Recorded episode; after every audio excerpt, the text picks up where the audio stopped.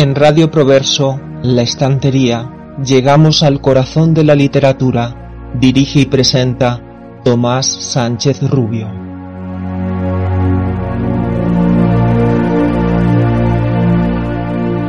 Me llamo Arthur Gordon Pym. Fue mi padre un respetable comerciante proveedor de la marina en Nantucket, donde nací.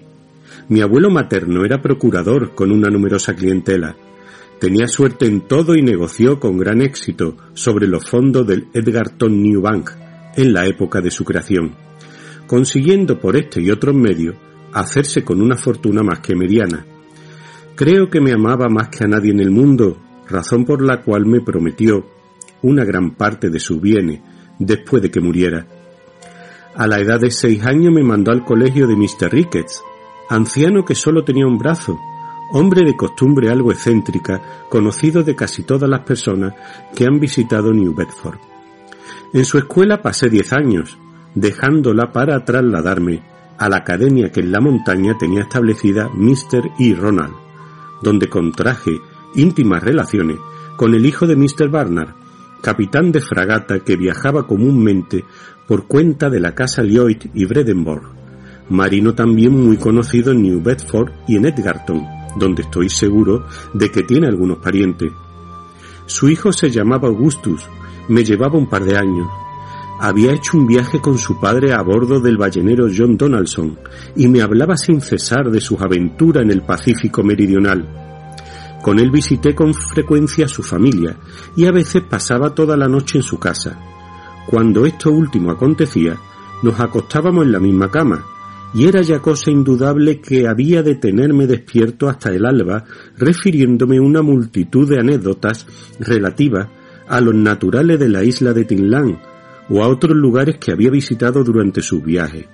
De este modo, acabé por sentir un interés particular hacia todo lo que me contaba, concibiendo poco a poco un deseo cada vez más intenso por embarcarme.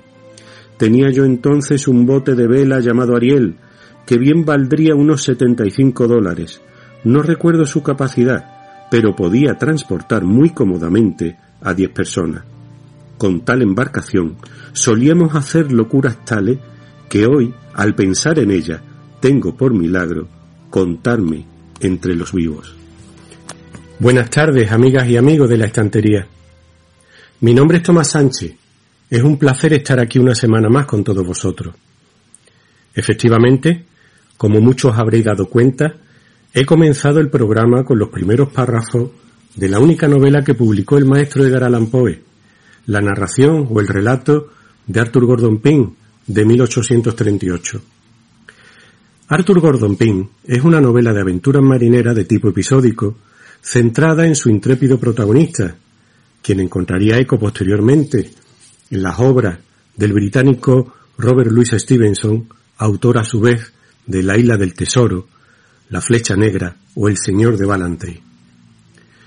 Poe dejó inacabada, por otra parte, una novela de aventura, El diario de Julius Rodman, aparecida en la revista Barton's Gentleman's Magazine por entregas. Y es que el 19 de enero próximo se cumplirán 213 años del nacimiento en Boston, Massachusetts, del reconocido como maestro universal del relato corto Edgar Allan Poe. Moriría cuando contaba apenas 40 años de edad, un 7 de octubre de 1849, en la ciudad de Baltimore. Poe cultivó la poesía, la crítica y el ensayo, escribió infinidad de cuentos de terror, Berenice, La máscara de la muerte roja, El barril de amontillado, El corazón del ator, etc. Buena parte de sus relatos han conocido versiones cinematográficas, Particularmente recuerdo con cariño aquellas producciones nacidas en la factoría Corman y protagonizadas por el elegante y prolífico actor natural de San Luis, Vincent Price, en los años 60, como La caída de la casa Usher o El pozo y el péndulo. La carrera literaria de Poe se inició con un poemario, Tamerlane y otros poemas, en el año 1827. La figura del escritor, tanto como su obra, marcó profundamente a la literatura occidental. Ejerció una gran influencia en la literatura simbolista francesa y a través de esta en el surrealismo, pero su impronta llega mucho más lejos. Son deudores suyos toda la literatura de fantasma victoriana y en mayor o menor medida autores tan dispares como Charles Baudelaire, Fedor Dostoevsky, William Faulkner, Frank Kafka, Lovecraft, Arthur Conan Doyle, M.R. James, Ambrose Bierce, Guy de Maupassant, Thomas Mann, Jorge Luis Borges o Julio Cortázar, quien tradujo casi todos sus textos en prosa y escribió extensamente sobre su vida y su obra. El poeta nicaragüense Rubén Darío le dedicó por su parte un ensayo en su libro Los Raros. En cuanto al primer invitado de esta tarde, no es la primera vez que está con nosotros José Manuel Martínez Arias, profesor de filosofía del Instituto de Enseñanza Secundaria Julio Verne de Sevilla. Con José Manuel, nuestro narrador de cabecera, creador de singulares relatos, inauguramos hoy la sección El Rincón de las Historias. Hoy nos trae dos cuentos, desasosiegos y desencuentros, que de seguro no van a dejaros indiferentes. Desasosiegos, escrito en septiembre de 2017. Surgió a partir de la tercera historia de Giovanni Guareschi. Hoy vendrá, lo sé. No recuerdo desde cuándo tengo el don de atravesar con la mirada, pero sí la primera vez que de forma consciente lo había conseguido provocar. Tenía ocho años y estaba en el jardín de la casa de mis abuelos paternos, un jardín como este de ahora, junto a una higuera vieja. Sola, alejada de los gritos de la familia que comenzaba a preparar la merienda, con tanta delicadeza como cuando cogía en brazos a mi nueva hermanita Inés y sin que nadie me viera, cogí un higo entre mis manos. Lo limpié un poco con los dedos o tal vez lo frotase. Y de pronto, a través del higo, comencé a ver a mi madre en la noche anterior. Estaba en el sillón del salón de la casa dándole de mamar a mi hermanita. Mi padre las miraba paciente. De eso hace ya tantos años, cincuenta. Años después había empezado a comprender que no era yo la que tenía el poder de atravesar con la mirada, de ver más allá de las cosas, de recordar minuciosamente. Era al revés. Las cosas evocaban en mí los recuerdos, algunos incluso nunca vividos, como cuando vi a mi hermanita en su primer día de colegio, sentada sola en una silla, esperando a que llegara la maestra. ¿O no era Inés? ¿Quién sería? Algunos objetos me provocaban visiones, recuerdos la mayoría de las veces, fantasías también, pero fantasías recordadas, sentidas como si las hubiera vivido. Con los años también había desarrollado otro don, el de predecir por unos segundos lo que iba a ocurrir, a veces incluso por algunos minutos antes de que realmente ocurriera. Como ahora, sentada en un banco del jardín de este balneario, sonreía porque sabía que en unos instantes llegaría él, el más elegante de todos los hombres. Nunca había ningún otro al que le quedase tan bien la pajarita Ahora estaría saliendo de su habitación o tal vez bajando ya las escaleras y pronto saldría desde detrás de la arquería que da al jardín. Me buscará con la mirada y vendrá a sentarse junto a mí, sonriendo, sin decir nada. Así era Mario. Ya lo veo tras las columnas de los arcos. Ya lo veo cruzar hacia el jardín. Ya lo veo buscarme. Ahí llega. Hola Mario. ¿Qué tal te encuentras hoy? Mejor, ayer parecías más apagado de lo normal. Sí, hoy te veo mejor, y como siempre, tan elegante. Mario llevaba un fino pañuelo de seda blanca en el bolsillo de su chaqueta. De pronto de este pañuelo empezaron a brotar imágenes. Con Mario no había ningún problema porque él me conocía desde hacía años y sabía de mis poderes. Al principio no les hacía mucho caso y decía que eran ensoñaciones mías o algo parecido, pero poco a poco fue comprendiendo que no le mentía, que las cosas se dejaban transparentar por mi mirada. El pañuelo me llevó al día en que Inés conoció a Mario. Inés había ido a una tienda del centro a comprar telas para confeccionar unas servilletas, y al salir de la tienda estaba él, de pie, muy derecho, como siempre, muy elegante, sonriente, como siempre, y atento. Estaba mirándola y según supe más tarde, había quedado prendado de su belleza, de sus cabellos, de sus ojos, o como él decía, de su mirada.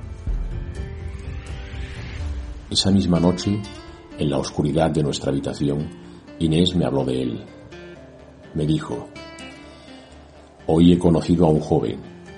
Me miraba de una forma extraña y ha preguntado cómo me, llamaba. ¿Y tú qué le has dicho? Inés, que me llamaba Inés. ¿Y qué más? Nada más. Me vine para casa y ya está. Y ya está. Bueno, me siguió hasta la esquina y ahí se quedó. Antes de cenar aún seguía ahí, pero ya no está. Estás loca. ¿Cómo te dejaste seguir? ¿Por qué no me has dicho nada hasta ahora? ¿Y si es peligroso? No parecía peligroso. Sonreía. Mientras le hablaba a Mario recordándole sus recuerdos y los míos, mientras veía lo que había sucedido 30 años atrás, Mario callaba y sonreía como debía sonreír aquella tarde y todas las tardes de su vida. A veces, recordar es como beberse un licor muy lentamente destilado. Mario bajó la mirada y observó el clavel que llevaba en el ojal.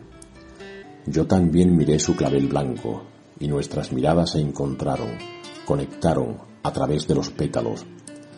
Entonces no le conté lo que recordé, pero sé que él sabía lo que yo estaba viendo y también sabía por qué no se lo contaba. Era el día en que Mario llegó a casa con un hermoso ramo de flores. Inés estaba muy nerviosa, porque intuía que Mario tramaba algo. Así fue. Mario vino a pedir la mano de Inés. Inés lloró antes de dar su beneplácito. Mi madre lloró durante aquella merienda. Yo lloré aquella tarde y muchas tardes más, por Inés y por Mario, por la felicidad de ambos. Cuanto más lloraba por ellos, más desarrollaba el poder evocador. Ya no podía controlarlo. Todo provocaba en mí imágenes, recuerdos y recuerdos que se enlazaban con otros recuerdos más antiguos o con imágenes de recuerdos que aún no habían ocurrido. La felicidad de ellos era el motor que provocaba mis evocaciones. Ahora todo ha cambiado. Ya puedo de nuevo regular el orden y el caudal de imágenes. Aquella otra tarde de hace más de 20 años, Mario no sonreía. Me llegan las imágenes ahora desde el brillo de sus zapatos, siempre tan limpios. Yo estaba muy nerviosa en la cocina de casa. Mi madre había salido cuando llegó Inés, siempre tan alegre, con un sombrero nuevo y con un vestido azul. Me preguntó que cómo me encontraba y le dije que bien, que contenta de estar en casa de ella. Me preguntó por mamá. Después de un largo silencio me anunció. Estoy embarazada. ¿Cómo? ¿De verdad? Fue una enorme sorpresa. Ya empezamos a hablar de si sería niño o niña, de sus ropitas, de su cunita, de su habitacióncita. Después tengo un vacío. A veces recordar es como meter una mano en el fuego o como abrasarse por dentro. Recuerdo que más tarde, cuando llegó Mario, Inés estaba sentada en el sillón con la cabeza caída sobre el pecho. Parecía tranquila, como dormida. Nunca supe qué había pasado, pero el entierro del día siguiente me parece que nunca tuvo lugar, que fue un hecho irreal, inventado. Yo me quedé muy triste después de la muerte de Inés, tristeza que me duró meses. Gracias a Mario pude superarla. Desde entonces él nunca me ha abandonado aparece en todos mis recuerdos posteriores, sonriendo, elegante, alto, recto, amable. cuando fuimos a comprar el coche, cuando visitamos nuestro terrenito en las afueras, donde construiríamos nuestra casa, cuando salíamos al teatro con los amigos a quienes tanto queríamos y que tanto nos apreciaban, cuando nos venimos a vivir al balneario. Nunca me ha abandonado su sonrisa, su mirada, y ahora está aquí conmigo, sentado frente a mí, tan silencioso. Sabe que estoy triste, porque sabe que el brillo de sus zapatos siempre me evoca imágenes amargas. Por eso antes de que empiece a llorar, alarga su mano hacia mí. Va a decirme, no llores, Ángel, pero nunca llega a decir nada, y nunca llega a tocarme la cara. Su mano leve la atraviesa y acaricia el poste de madera que sujeta el banco en que estoy sentada. Después Mario se da media vuelta y se marcha. Todas las noches, en lo oculto de mi habitación, el mismo desasosiego. ¿Vendrá Mario mañana a estar conmigo, a hablarme y a tocarme la cara? El cuento siguiente, Desencuentros, escrito en junio de 2017, surgió a partir del relato La cara de la desgracia del maestro uruguayo Juan Carlos Onetti. El hombre apareció una seca noche de polvo en la que el viento se colaba por las rendijas de las ventanas y de las puertas. Primero la mujer dijo, maldito seas. Después no dijo nada. Al día siguiente, entrando en la habitación de él, la mujer volvió a decir, maldito seas, dando un portazo. Después, tal vez, el hombre, girándose, había dicho, esto no es un juego, y tal vez la mujer no estuviera intentando jugar. Ella había dicho, te escondes detrás de lo que nunca fuiste. Después callaron. Sus voces del otro lado de la puerta se oían discontinuas. No quiero volver a verte. Viejo de mierda. Dímelo a la cara. Puta, tal vez.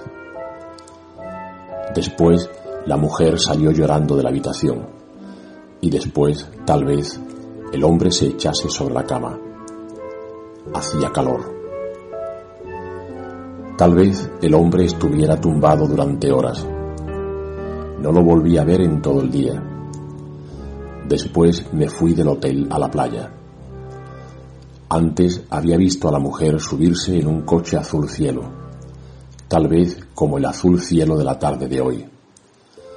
Más tarde, por la noche, vi al hombre en el salón jugando a las cartas, fumando, bebiendo, observando, sudando, tal vez. Me gustaba observarlo desde detrás del mostrador del bar con los ojos pegados a la barra. Su silencio, su, paciencia en el juego, su forma desinteresada de perder, su distancia, su barbilla fina, sus ojos negros que tal vez no miraban, escrutaban, su pecho subiendo y bajando, el humo que exhalaba. Por la mañana me gustaba verlo andar por la orilla mirando a la arena y dejando que las olas le mojasen los pies. Tal vez a veces mirar al horizonte Tal vez quisiera borrarlo como a mí me gusta borrar las manchas debajo de un cristal.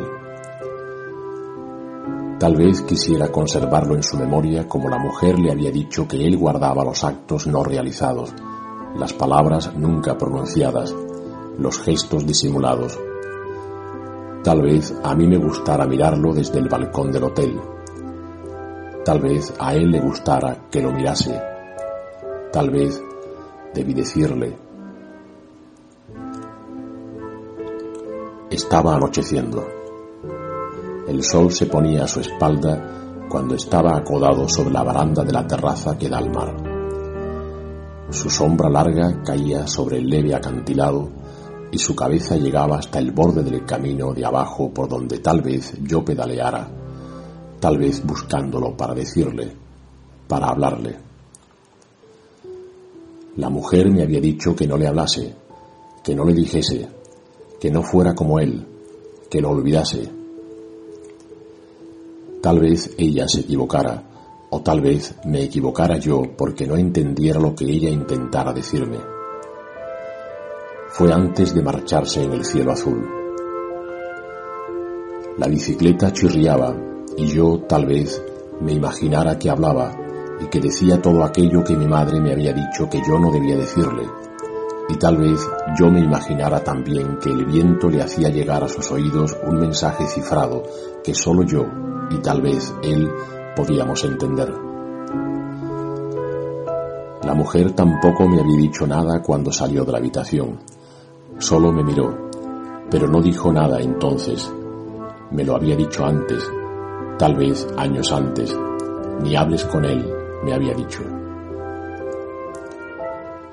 Había detenido la rueda delantera de la bicicleta justo junto al lado de la sombra de su cabeza. Yo miraba la sombra y tal vez él me miraba mirar la sombra. Entonces le hablé, no a él, a la sombra de él, por primera y única vez. No por él, no por la mujer, tal vez por mí. Dije, Padre, pero la sombra no me oyó, tal vez, al menos no se movió. Yo me giré y miré hacia el rostro del hombre. Él se giró también y se introdujo en la sombra de su habitación. Tal vez por eso al día siguiente ya no estaba. Tal vez se fue porque no me oyó. O tal vez porque no quiso oírme. En el anterior programa de la estantería, inaugurábamos una sección dedicada a la etimología de determinadas palabras del castellano, sobre todo las derivadas del latín y del griego. Seguimos hoy con este espacio que llamamos desde la raíz. Continuamos hoy, por tanto, comentando ciertos términos relacionados de alguna manera con el lenguaje de la agricultura o el ámbito rural en general. En primer lugar tenemos la palabra hoz, ya sabéis, ese instrumento curvado usado para cortar hierba o cereal. Provendría del latín falx, F-A-L-X, con la habitual pérdida de la F inicial como en facere, hacer. Ya originalmente significaba lo que hoy entendemos por hoz, pero más tarde se utilizó para nombrar a la serie de herramientas que tenían una hoja curva afilada en el borde interior como la guadaña.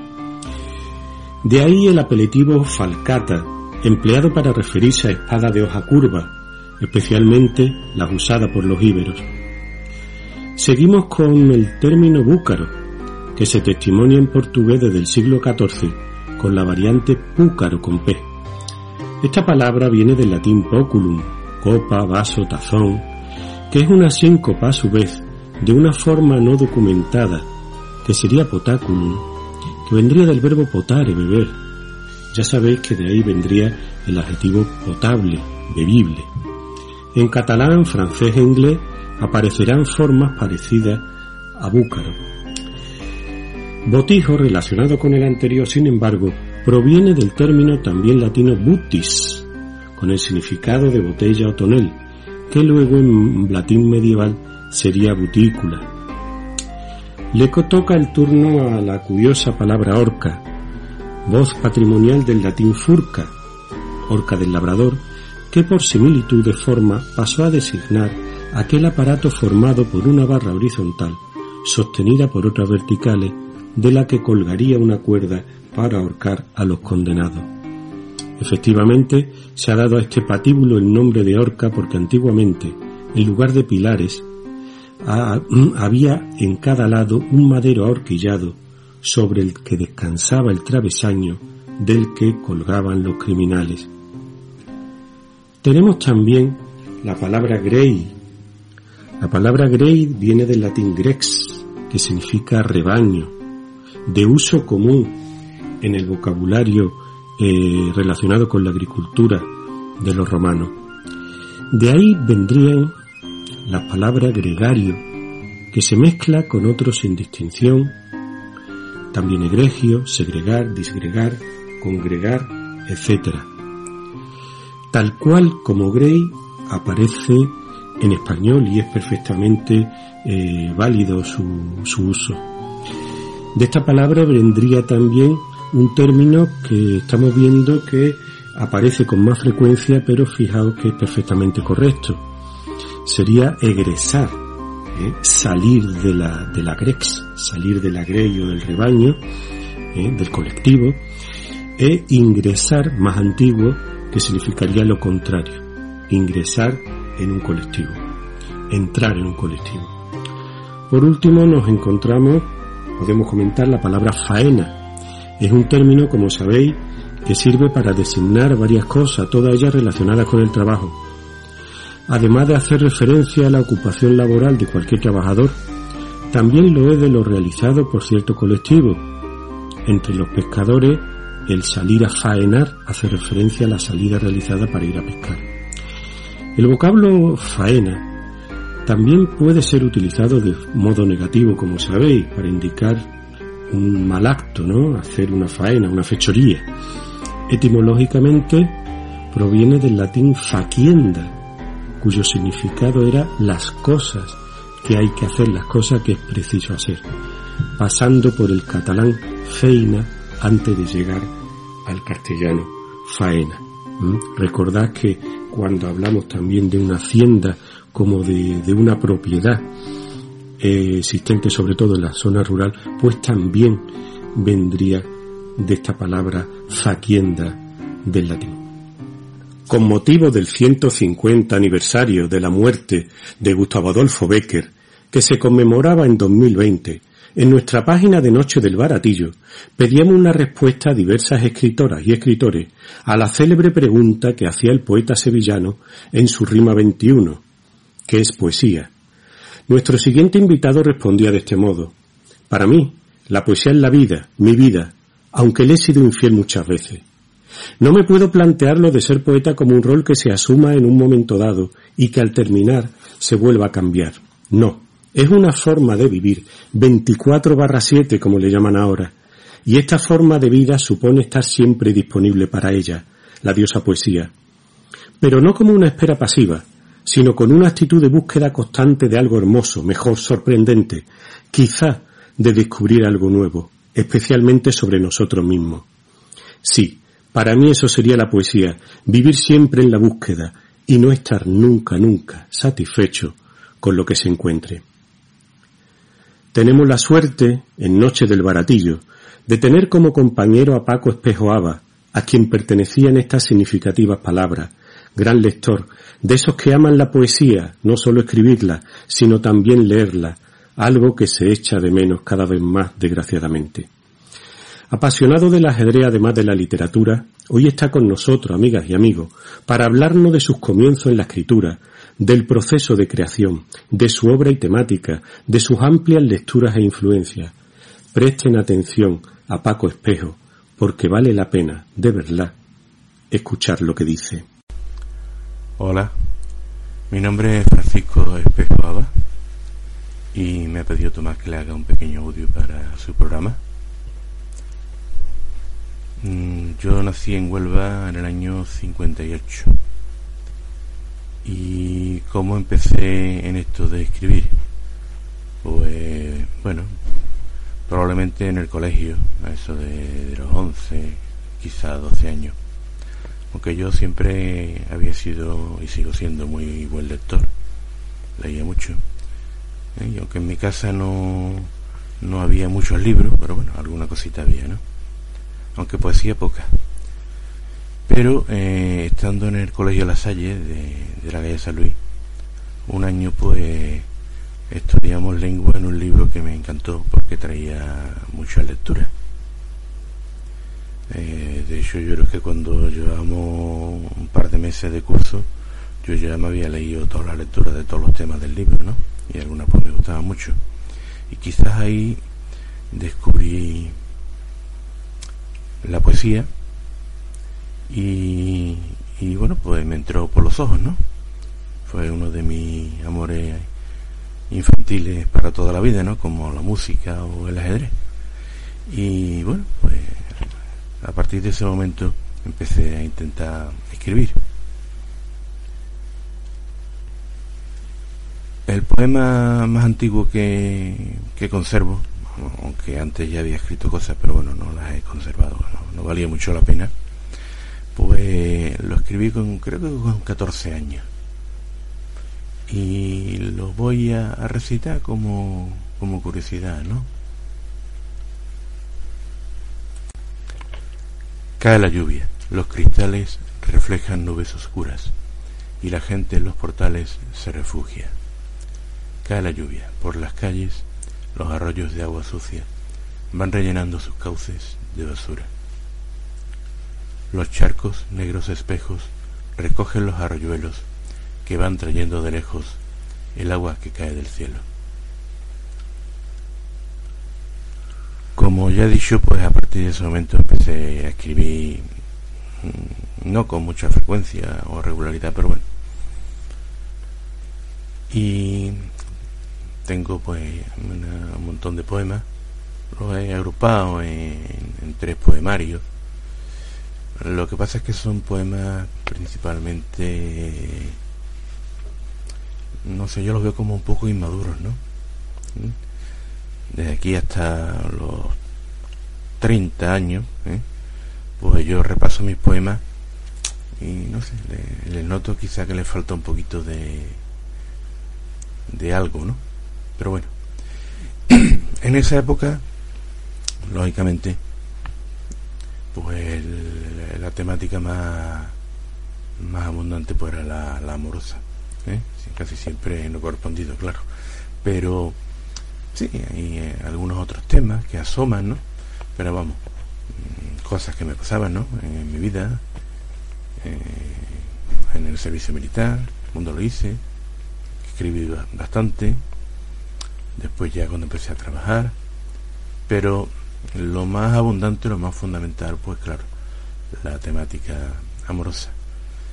Eh, de esa época, pues algún poemilla se puede rescatar, ¿no? voy a voy a recitar uno que curiosamente no tiene temática amorosa. Cierro los ojos, callo, apretando los puños. No me atrevo a pensar. Quiero alcanzar la nada, la mente en blanco, la oscuridad total. Pero el mundo penetra indiferente a través de mis párpados tan finos. Con manos torpes no consigo tapar los agujeros y me inunda la luz como un cauce vacío. Aunque cierro los ojos y me callo, no consigo ocultarme de mí mismo. Puesto a señalar influencias, pues bueno, yo lógicamente he bebido de la gran trilogía andaluza, ¿no? García Machado, Juan Ramón.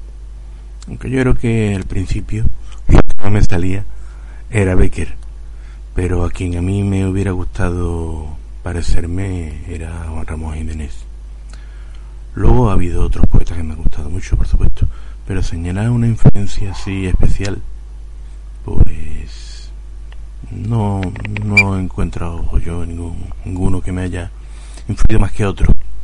Quizás sí he encontrado un paralelismo muy grande en la temática con un autor paisano mío, onubense, fallecido también Abelardo Rodríguez Mora. Bueno, como yo he dicho, esta primera etapa, pues hasta los 29, 30 años, eh, en que dejé de escribir. De pronto, pues, no se me ocurrían cosas que escribí o no encontraba la manera de escribirlas. Sí, habían pasado cosas en mi vida, unas malas, otras buenas, no sé. El caso es que dejé por completo la poesía y estuve así por eh, algo más de 20 años. Alguna vez lo echaba de menos y ya llegó un momento en que saltó la chispa. Eh, curiosamente, pues mi hija mayor fue la que lo provocó porque, bueno, sea, como buena nota en selectividad, ya de hecho le, permitió estudiar lo que ella quería, que era medicina, y pues a mí eso me emocionó lo suficiente como para, para escribir un, poema, ¿no? Ese no lo voy a leer, pero eh, bueno, yo mm, eh, estoy casado en segundas nupcias, ¿no? Y mi mujer pues había visto mis poemas anteriores y a mí me daba un poco de coraje que ella leyera allí cosas dedicadas a otras mujeres y para ella pues no hubiera. No sé cómo le sentaría ella, pero a mí me sentaba mal, ¿no? Entonces, una vez que recuperé las ganas de escribir, pues si no el primer poema, el segundo tenía que ser para ella, ¿no? Y fue esta confesión. Aunque perdí la magia en el camino, preparé mi cuaderno al conocerte. Contra el duro papel probé mi suerte, pero no conseguí cambiar mi sino. Solo alguna metáfora sin tino que no tuve valor para leerte.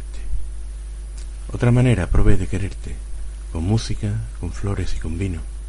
La casa desde donde ver el mar, con un jazmín para endulzar tu sueño. Solo en prosa, vivir como querías. Pero nunca he dejado de buscar como un deber sagrado, con empeño, el poema que tú te merecías. En esta segunda etapa, ya mm, con cincuenta y pico años, he estado escribiendo en principio un par de poemarios en paralelo, uno con una temática muy pesimista, muy Mm, muy oscura, ¿no? Además, un lenguaje poético muy espartano, con muy pocas imágenes. Y bueno, hay un poema muchas veces incluso feo, ¿no? Y bueno, y otro que le he llamado vuelta, otra vuelta, eh, porque, bueno, yo nací en Huelva, como he dicho al principio, pero eh, mi mujer es de Huelva, de Cartaya, eh, su familia veneraba en la Antilla, eh, después nosotros hemos comprado un piso también en la Antilla, y bueno, esto siempre el reencuentro con el mar, ¿no? Hace poco decía una poeta en Noche del Baratillo que el mar es el principio. Pues mi principio fue la costa de la luz, ¿no? En las playas de Huelva. Y este poemario pues intenta describir pues la vuelta a esa luz, ¿no? A ese mar bueno, y a otras cosas que no... A otras cosas también que quizás creía que ya no iban a volver y ha muerto, ¿no? De esos dos poemarios pues se pueden salvar unas cosas. Aunque no me acaban de salir redondos los poemas en ese en, esos dos en esos dos libros, ¿no? En esos dos conjuntos de, de poemas. No son libros porque no, no está publicado. Y Voy a recitar uno que podría ser como una especie de copla a la muerte de mi padre. No es fácil ver cómo se apaga la llama que dio origen a tu vida, sentir que su cordura se desliza gota a gota entre tus dedos, buscar en su mirada incomprendida que pide algo que no tienes o no sabes dar, notar que se despoja de todo cuanto piensas que nos designa humanos. Saber que no podrás saldar tu deuda, ya no importa a favor de quien fuese. Vivir ese papel que nadie te enseñó, dejar que te domine, aprender a ser uno con el paso del tiempo. Disfrutar de su sol, que puede ser el último. Encontrar su palabra, que puede ser la única. Jugar a la mentira con las cartas alazadas. Procurar esconder que te sientes inútil ante ese dolor, porque nunca será tuyo. Difícil sobre todo mirarte en ese espejo hasta ver de qué sirve el esfuerzo cotidiano, el afán de la vida, el deseo. Ya sabemos que todo es pasajero, que somos dunas que maneja el viento. Solo el roce intangible de la muerte nos da esa lejanía necesaria para abarcar el desierto del mundo y tratar de entenderlo. Después de estos dos poemarios, me planteé Mm, bueno, hablando, hablando claramente, escribir mejor, ¿eh?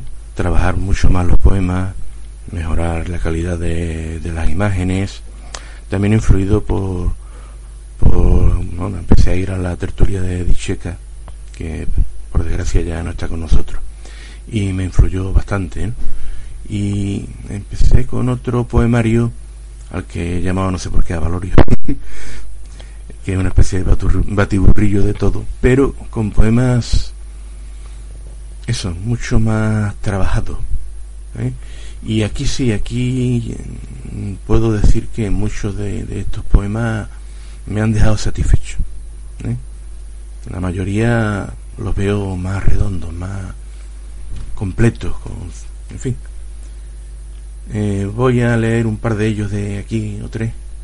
El primero, pues, muestra un poco lo que yo pienso que es la, o lo que es para mí la poesía, ¿no?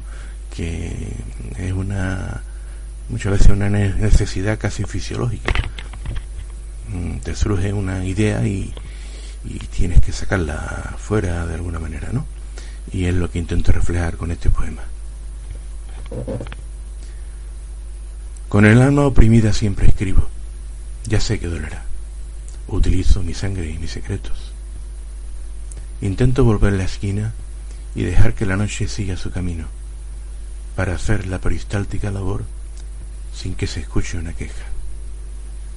Hay que sacudirse de las manos la mugre de las palabras usadas, dejarlas como niños recién bañados, a la espera del sueño. Pero nunca es seguro que se forme el cristal, y a menudo el alba me sorprende contemplando la obra inacabada, quizás rezando, para ser capaz de transmutar en oro los restos humanos que he dejado sobre la página blanca. Otro poema de este conjunto que me gusta bastante fue el que presenté al certamen que hicieron en homenaje a Edith en Dos Hermanas.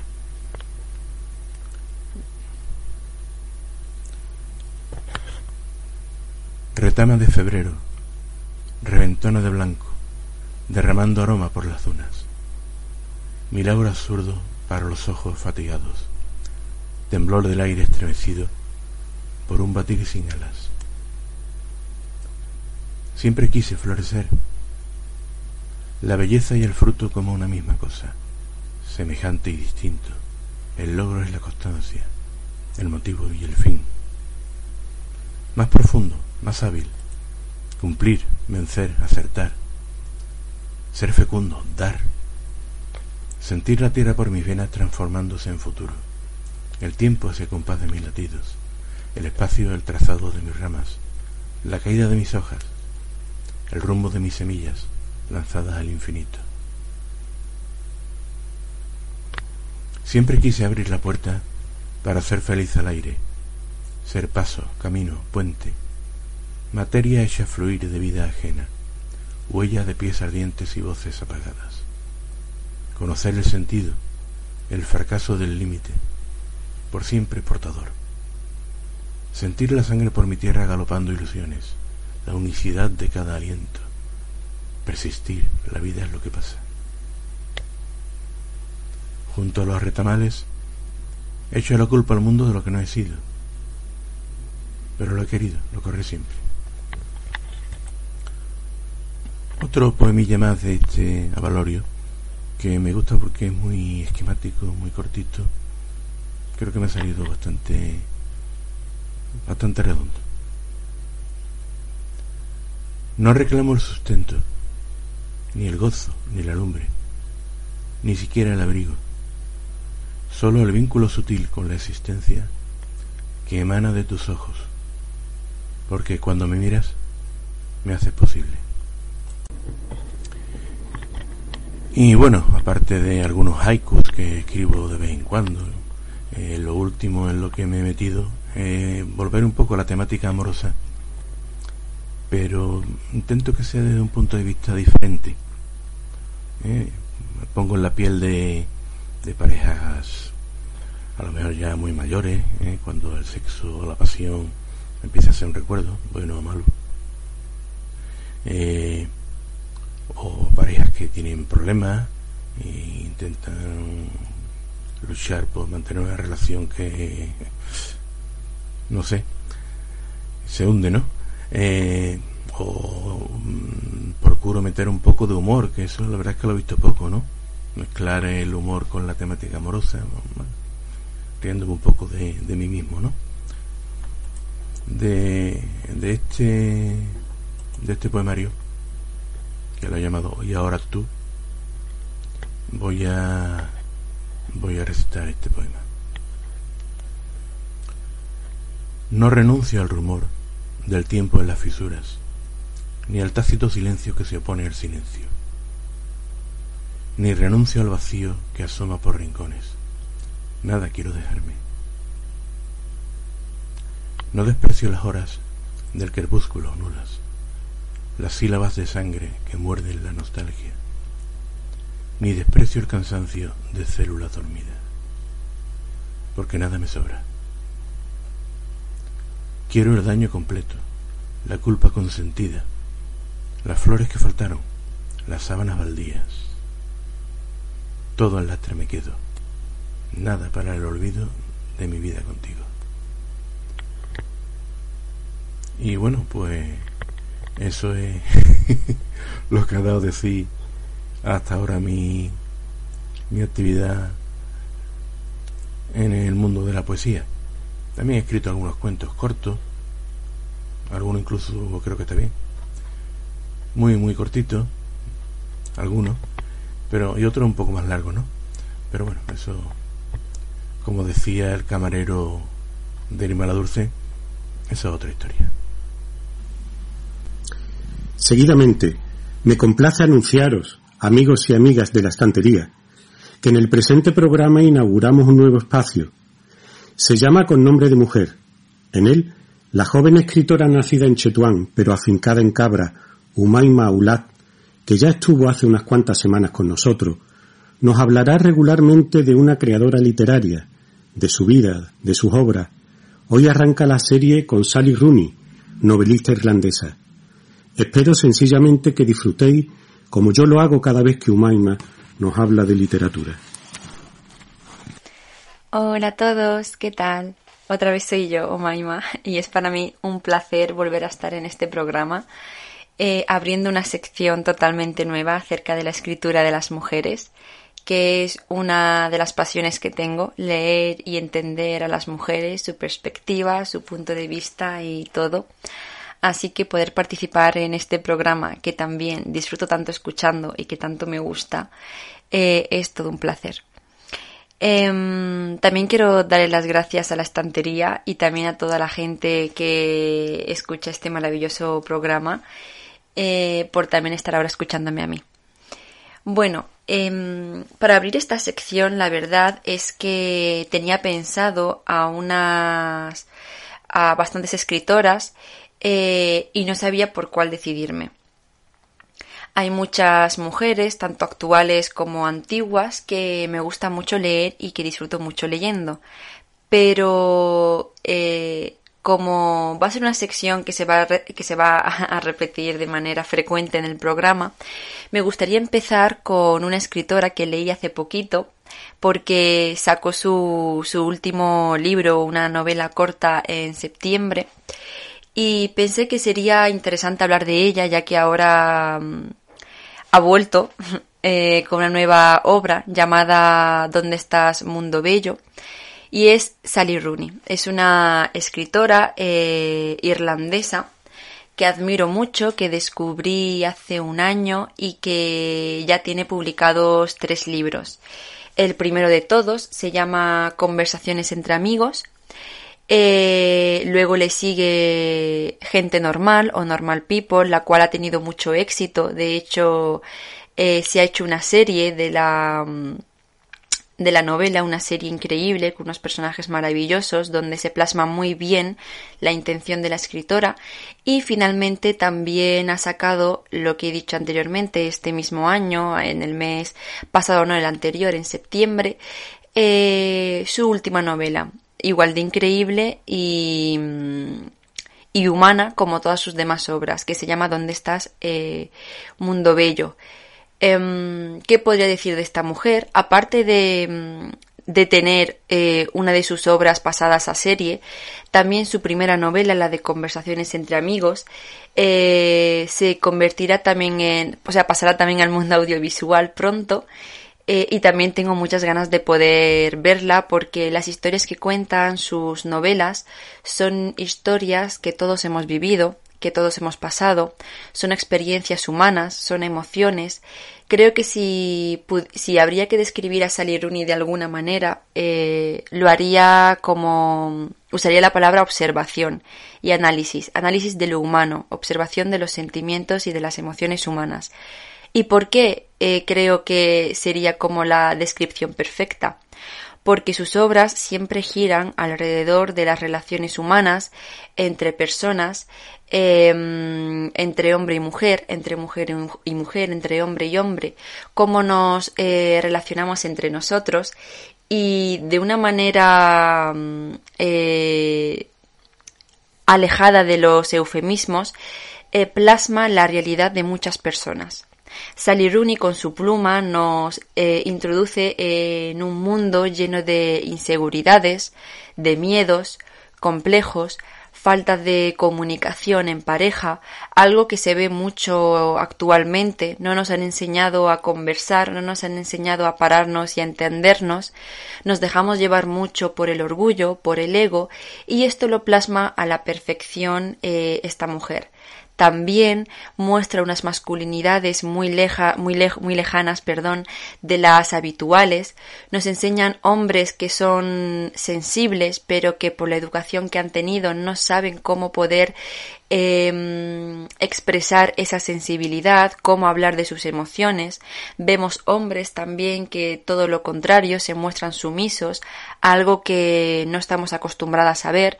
Normalmente siempre el hombre es el que muestra como eh, el poder en la relación, es el que lleva los pantalones, como se dice en una relación. Sin embargo, Sally Rooney eh, da cabida a esas otras masculinidades que existen entre nosotros y que son igual de válidas y de lícitas, que son todos aquellos hombres que no tienen necesidad de poder, que se muestran tal y como son, sensibles, emocionales y que se van descubriendo poco a poco. Las mujeres de Sally Rooney, por su parte, también son mujeres, son también mujeres sensibles, pero suelen ser un poco más duras, más rudas, llenas de miedos e inseguridades, como bien he dicho anteriormente, que sí que muestran un poco de carácter eh, y que también se aleja mucho ¿no? de la típica mujer que nos muestran tanto en el cine como en la literatura, que se muestra sumisa, callada, sensible y romántica.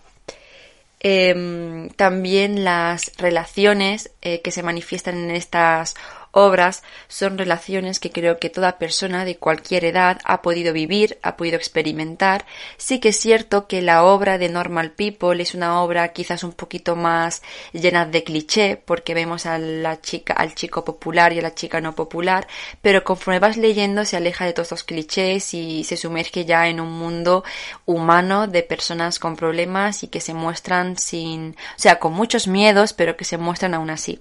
Son personajes en realidad valientes que intentan afrontar sus problemas aunque les cueste mucho en un inicio. Y tú los acompañas en ese viaje emocional en el cual también lloras, ríes y sufres. Por eso creo que Sally Rooney es eh, maravillosa a la hora de escribir porque no es una lectura densa, es todo lo contrario, pero sí que es bastante intensa y bastante profunda. Al fin y al cabo, la densidad no va de la mano con la complejidad ni con la profundidad. Una obra puede estar escrita de una manera muy simple, y ser más intensa y más profunda y llegarte al, corazoncito, ¿no? A la patatita, como yo digo, con, con mucha facilidad. Entonces creo que Sally Rooney es este tipo de escritora que te hace reflexionar acerca de ti mismo.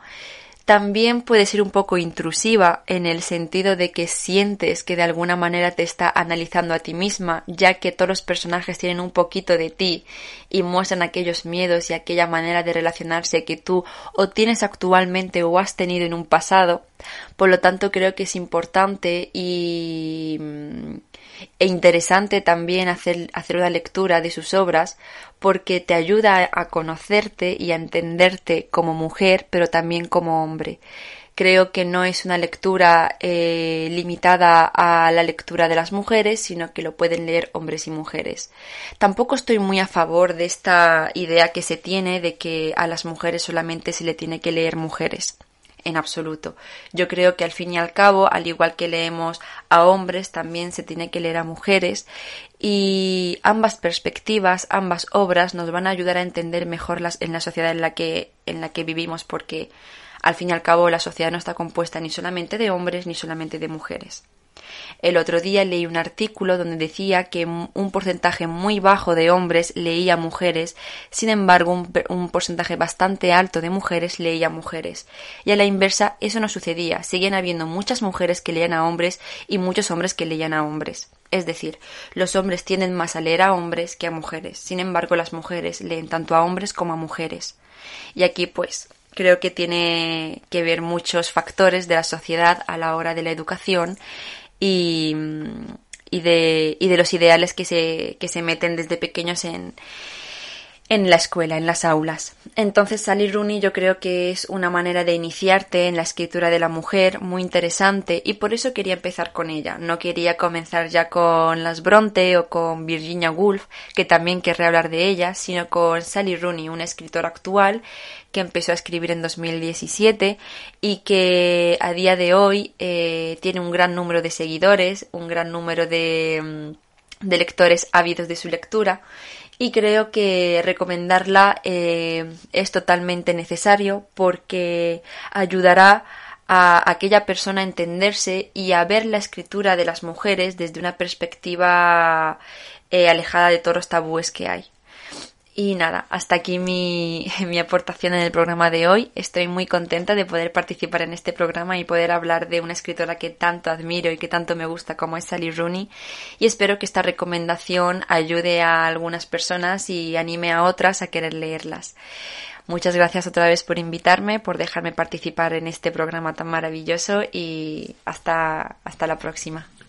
A veces no sé dónde ponerte, dónde ponerme y entonces te elevo a recuerdo, me elevo a modista de sueño, te invento lo hueco que no fuiste, me invento feliz siempre a tu lado, entonces te hago imprescindible en mi memoria, y en mi cuerpo y en mi libro de cuentas que ajustar, y entonces me hago suspiro en tu dedo y mujer en tu boca, y sangre hirviendo en tus venas, y entonces te recorro día a día, letra a letra, hasta derramar mi rojo en tu sien, a veces no sé dónde ponerte y te dejo en mí, y de dale en mano te doy forma, sin patrones, sin escuela, hilvanando mi falda a tu piel y cosiéndonos a fuego lento el corazón.